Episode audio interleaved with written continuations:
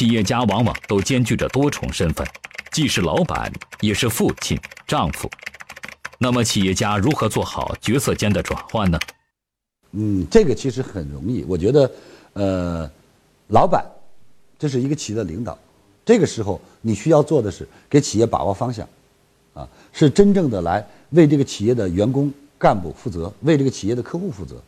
而你回到家里是个父亲，你需要做到是让孩子感受到父亲的爱，更需要的是你要作为父亲的一个标杆。我们中中国有句话叫“儿子是爸爸的影子，女儿是妈妈的照片”。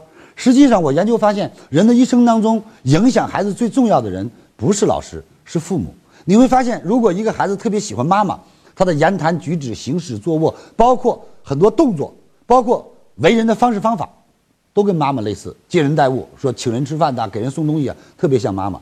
如果家里这个孩子特别崇拜父亲，你包括他喜欢的颜色，他喜欢的人，包括他很多的方式方法，都特别像父亲。原因在哪里？是因为从小耳濡目染，他崇拜谁，谁就成为他偶像，潜移默化，这个人对他的影响非常大。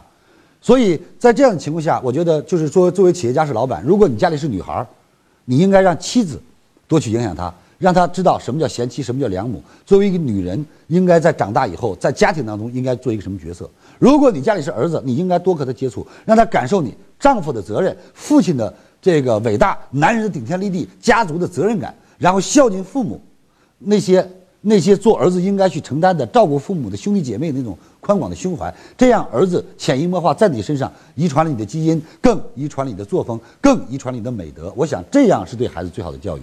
所以。父亲的角色和老板角色都一样，做老板照顾好员工，做父亲培养好孩子。OK，这是我的观点。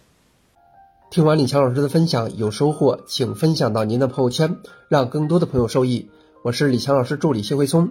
如果您在个人成长、演讲口才、事业家庭等方面有困惑，可以添加微信幺七六二五六二三九九六，领取李强老师的视频课程。视频课程。更加精彩，让您有更多的收获。添加时请备注“课程”二字。